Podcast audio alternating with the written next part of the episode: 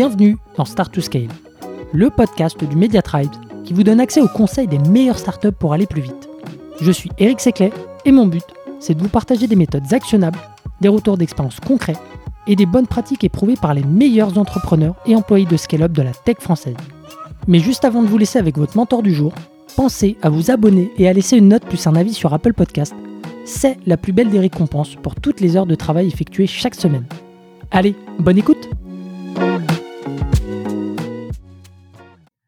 C'est parti, aujourd'hui nouvel épisode de Start to Scale. Je reçois Patrice, ancien CMO de partout et aujourd'hui advisor pour Startup. Bienvenue Patrice. Salut Eric, merci de me recevoir. Très cool de t'avoir à nouveau dans le podcast. On a enregistré déjà deux épisodes pépites que je mettrai euh, en descriptif.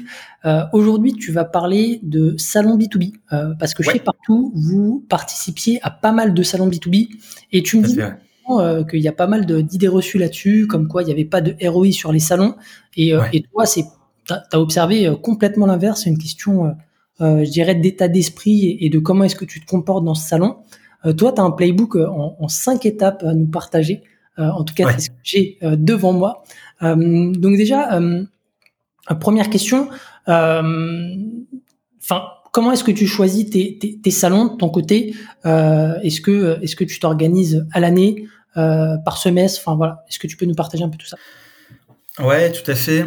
Euh, alors, au tout début, chez Partout, quand j'étais seul, c'était un peu euh, très opportuniste. Et après, on avait vraiment un calendrier qui était calé sur l'année pour avoir des temps forts. L'idée, c'est de rythmer. L'année, pour moi, les salons, ils sont super importants. Et c'est essentiel, surtout quand tu es sur des grands comptes et des cibles C-level, de les voir de manière à la fois régulière et de toucher différents types de, de salons. Donc en gros, nous, voilà, on s'organisait comme ça. Et à chaque fois, en se posant la question de qu'est-ce qu'on, de quoi on a besoin, qu'est-ce qu'on cherche sur ce salon? Est-ce qu'on a besoin de rendez-vous one-to-one? Est-ce qu'on a besoin de euh, du salon plus intimiste pour être avec des C-level Est-ce qu'on a besoin de de l'immense salon à Porte de Versailles incroyable parce que c'est la grande messe et c'est là où tout le monde euh, tout le monde va? Donc toujours très très important de se poser ces questions et ce qui est chouette c'est que quand tu commences à avoir les bons budgets, c'est de faire un peu un mix de tout ça. Justement, c'est ce que je trouve très très important. Et puis ensuite, à la fin, quand tu l'expérience de ces salons, c'est de savoir bah, sur lesquels capitaliser pour euh, bah, mettre de côté ceux qui fonctionnent plus, parce que parfois, bah, c'est ce qui se passe. Quand tu commences à grossir, tu te rends compte que un salon qui était très chouette quand tu étais tout petit, maintenant il convient plus. Donc voilà, toujours réussir à, changer et puis aussi tester des nouveaux salons pour aller chercher euh, chercher ailleurs. Ouais, donc adapter les, le, le, le type de salon que, auquel tu vas participer selon la maturité, selon euh, euh, les derniers résultats et, et, ne pas hésiter à, à changer si jamais euh, il ne fonctionne pas. C'est ça, c'est ça. Ok. Donc tous les salons ne sont pas bons euh, à faire. Comment est-ce que tu, tu, tu les sélectionnais comment toi de ton côté C'était quoi un petit peu tes, tes critères? Ouais, les salons, effectivement, il y en a un paquet. C'est pas toujours très simple de choisir où aller. En plus, ça coûte cher et on veut pas, on veut pas se planter.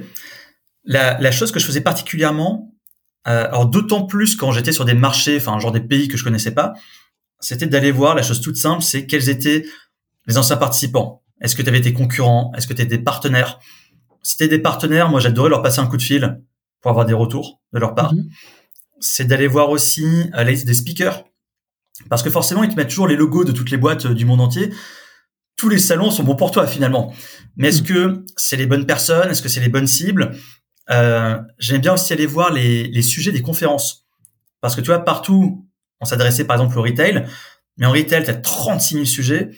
Et si tu vois qu'il y a, que ta Kiabi et le directeur marketing, c'est cool, mais si les sujets abordés sont, sont très très loin de ton activité, mhm. ça sert à rien.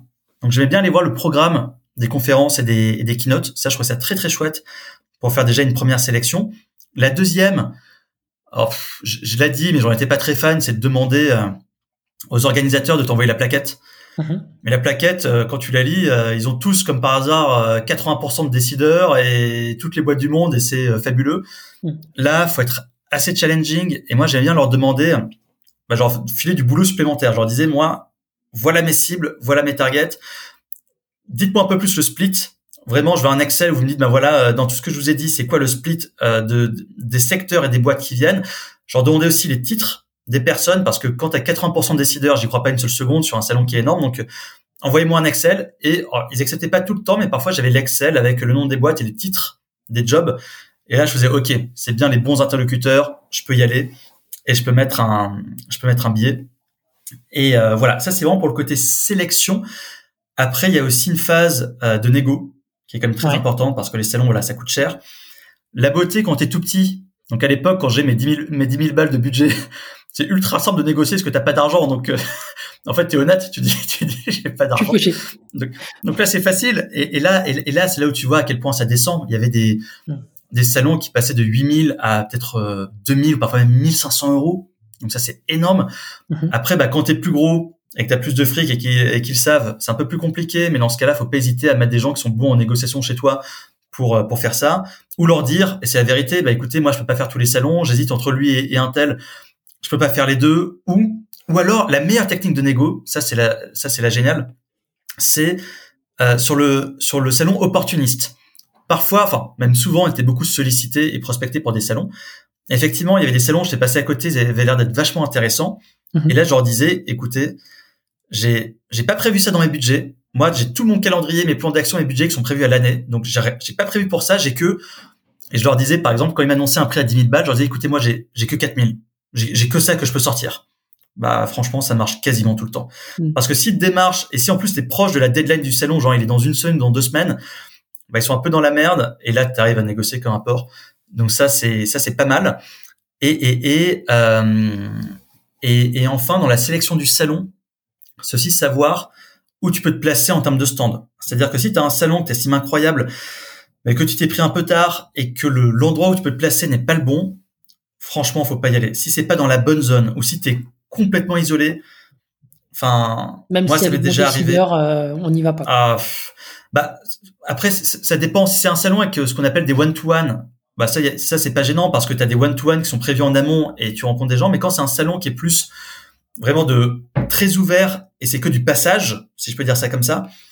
Là, si t'es pas au bon endroit, c'est trop. Enfin, je dis pas qu'il faut pas le faire, mais c'est tu, tu as des fortes chances d'être déçu. Et si tu peux pas être déçu, ben dans ce cas-là, faut mettre des techniques. Limite, faut aller cueillir tes prospects à la sortie des conférences, faut aller dans les allées centrales pour choper les gens. Donc, il y a plein de techniques, mais tu risques malgré tout d'être mm. d'être déçu. Bon, après, c'est aussi un bon prétexte pour demander un, un discount en fait. Tout à fait, tout à fait. Et c'est sûr, bah c'est sûr que si tu y vas pour 1500 balles, j'ai envie de dire, euh, c'est pas grand chose. Tu peux, tu peux y aller, tout à fait. Si c'est 8000 ou 10 000, là, ça fait un peu chier. Ouais, complètement. Euh, ok, donc ça c'est un peu les, bonnes pratiques pour choisir le, salon et, déterminer si euh, s'il va y avoir un potentiel de, business de ton côté. Comment est-ce qu'après tu le tu le prépares? Parce qu'après il y a le jour J, il faut faire feu de, de toutes parts. Ouais, ouais. Bah, pour bien le préparer, déjà c'est un, salon. Je, alors je sais plus si, si je l'ai dit, mais il y, a rarement un, un ROI immédiat sur, les grands comptes. Hein, je, je, parle sur les grands comptes. Il y a rarement un ROI immédiat. Ce qui amène souvent de la frustration, la déception, mais parce que un, salon, tu vas aussi beaucoup pour la crédibilité, tu vas aussi pour voir physiquement les gens. Franchement, depuis le Covid, on fait soit beaucoup de webinars ou soit beaucoup de rendez-vous en visio. Ça, rien, rien ne vaut une rencontre physique pour voir tes prospects, tes partenaires ou tes clients. Donc ça, ça apporte beaucoup. Et, et malgré tout, tu rencontres des nouveaux interlocuteurs ou des influenceurs ou des gens qui vont t'amener euh, sur une table de négociation. Donc, ton ROI va arriver. Il sera peut-être moyen ou long terme, mais il va arriver, c'est certain. Hmm. Euh, pour avoir du ROI, il faut communiquer à fond. Pour communiquer à fond, encore une fois, bah, c'est avoir la base la plus grosse. Donc, euh, s'il faut scraper des contacts, il faut en scraper. Petit nom de ta base, tous tes prospects, clients, partenaires pour dire que tu vas à ce salon, tu seras à tel stand, que tu vas parler de ça, enfin que tu limite te présenter si tu estimes que tu parles à, plein de prospects qui te connaissent pas, dire voilà, voilà ce qu'on fait. Et tu leur dis, est-ce que c'est pas l'occasion de réserver un créneau et de prendre un rendez-vous? Donc déjà, rien qu'en faisant ça, tu peux choper des rendez-vous sur ton salon. Tu peux euh, ensuite, alors bien sûr, communiquer euh, sur tous tes canaux, hein, ça, je, ça, j'ai pas, pas le répéter, mais derrière, avoir tes sales et tes customer success en relais, à chaque fois qu'ils répondent à un mail ou qu'ils sont au téléphone, toujours dire, et pour info, on sera sur ce salon. Hmm. Ensuite, quand le salon est fini, tu peux aussi envoyer un email pour dire bah dommage on s'est loupé. T'élimines là, tu mets une liste d'exclusion pour virer tous les gens que tu as vus et tu dis à tous les autres dommage on s'est loupé. Euh, ah là là, euh, pourtant on a rencontré euh, telle et telle boîte, tels interlocuteurs, on a fait plein de rendez-vous. Est-ce que vous voulez pas que, que nous aussi on se rencontre? Ça, ça peut marcher. Et d'ailleurs, c'est aussi un peu une technique de gros hacker que je pense qu'on a utilisé qu'une fois ou deux, qui est d'envoyer un email sur un salon où tu n'es pas allé mhm. en disant à ta base, dommage, on s'est loupé. Est-ce que vous voulez pas qu'on prenne un rendez-vous, qu'on en discute? Et ça, bah, t'as toujours quelques petites réponses, et petits rendez-vous qui tombent ici et là, donc c'est pas c'est pas trop mal, quoi. Ok. Donc ça, c'est vraiment sur la partie euh, la partie com euh, euh, en amont et, et, et, après. Ensuite, euh, tu as bien sûr tout un kit tout un kit marketing à prévoir. Hein. Il te faut ton classique kakemono, euh, il te faut euh, pourquoi pas euh, des flyers, pourquoi pas euh, quelques goodies. Alors goodies, moi je suis pas fan parce que je trouve que parfois il y a des piques assiettes qui viennent juste pour ça et, et je trouve que c'est pas le c'est pas le bon endroit pour ça. c'est d'avoir être reconnaissable avec des pulls des pulls partout. C'est d'avoir ça essentiel, c'est la machine à café essentielle pour faire venir des gens. tes bouteilles de champagne aussi pour la fin de journée. un peu des trucs à, à, à manger euh, nous, on avait aussi parfois des. Alors maintenant, on peut tout scanner, mais parfois on a fait des salons, on venait un peu à l'arrache, on avait juste des feuilles avec des templates pour dire, bah tiens, toutes les personnes que je rencontre, bah, derrière, je peux euh, remplir une feuille où on avait mis ma nom de l'interlocuteur, poste, euh, projet, budget, euh, chez concurrent, etc. Comme ça, derrière, on pouvait le rentrer dans le dans le dans dans le CRM. Et et et et ce qui est essentiel aussi derrière, c'est d'avoir d'avoir aussi une rotation des gens que tu vas envoyer sur place. Hmm. Alors quand c'est un gros salon, tu peux amener une rotation. En revanche, quand c'est des salons plus intimistes ou des one-to-one, bah là, c'est de dire, OK, quelles sont les bonnes personnes à envoyer? Est-ce que là, il faut que j'envoie euh, un directeur ou directrice commerciale? Est-ce que c'est team, des team leaders? C'est pour ça que j'aime bien avoir sur l'année des salons un peu différents, parce que quand tu vas sur des gros salons, tu peux faire tourner un peu l'équipe. Et pour les sales, c'est... Euh, alors je dis pas que c'est une récompense d'aller sur un salon, mais pour eux c'est génial d'être confronté à leurs interlocuteurs interlocutrices. Mhm. Et c'est trop bien, ça fait aussi sortir du bureau. C'est un salon, c'est ultra formateur à tous les niveaux et je trouve ça génial de pouvoir aussi envoyer tout le monde, même du marketing, les customer success, c'est essentiel. Ok, donc euh, je résume les, les trois points hein, que tu as, que as évoqués pour, euh, pour préparer euh, le salon. C'est d'une part la communication en amont à toute la base, une communication sur les réseaux, une communication de la part des sales et des CS en amont. Euh, ensuite, tu as le kit marketing, euh, on va dire, avec tous les, goodies, tout, toutes les, toutes les, on va dire, les, tout ce qui est papier, ordi pour la prise de notes. Ouais, exactement. J'ai pas dit, mais euh, truc tout con, des multiprises, tes chargeurs, enfin voilà, tout, euh, tout ça quoi. Tout ce qui va attirer du monde, euh, en tout cas, et qui va vous faire sortir du lot euh, le jour J. Et enfin, déterminer les bonnes personnes sur place en fonction bah, du, du, type de rendez-vous, en fonction de la thématique. donc, donc ouais. et comment est-ce que tu coordonnes tout ça en amont? Enfin, il y a un gestionnaire de projet pour le salon. Alors ouais, ouais, tout à fait. Il y a toujours un gestionnaire de salon dans, dans l'équipe.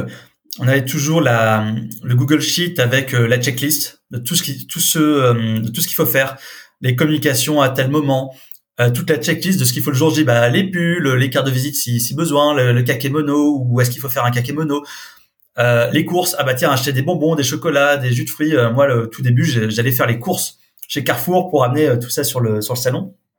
Prévoir, rappeler aussi, alors ça, c'est ça que j'ai zappé, mais euh, prévenir les euh, euh, les sales pour dire bah, pour info les concurrents et les partenaires sont situés à, ces endroits-là. Il y a telle et telle conférence vachement intéressante. Nous, on allait assister aux conférences des concurrents pour voir ce qu'ils racontaient. Ça, c'est ça, c'est quand même ultra chouette de pouvoir faire ça. Et qu'est-ce qu'il y avait d'autre? Et voilà. Et puis après, c'est rappeler aux sales ensuite sur une réunion, par exemple, avant l'événement, genre la veille, à ceux qui seront, qui vont venir. Bah voilà, on repasse la liste de euh, où c'est, qui est l'heure, qu'est-ce qu'on apporte, quels sont les interlocuteurs à voir, si c'est un petit salon, de quel, le trombinoscope limite, si c'est un gros salon, bah, comment on s'y prend quand on se partage les, les, heures et les horaires et les rotations. Donc ouais, il y a toujours ça. Et bien sûr, après le salon, le, le feedback, le Rex pour dire OK, qu'est-ce qu'on a aimé, qu'est-ce qu'on n'a pas aimé, qu'est-ce qu'il faut changer, qu'est-ce qu'on peut améliorer. Et en fait, à la fin, le go ou no go. Est-ce qu'on le refait l'année prochaine ou pas? Hmm, Ok, tout de suite euh, à chaud, euh, quasiment. Ah ouais, ah le lendemain, le lendemain.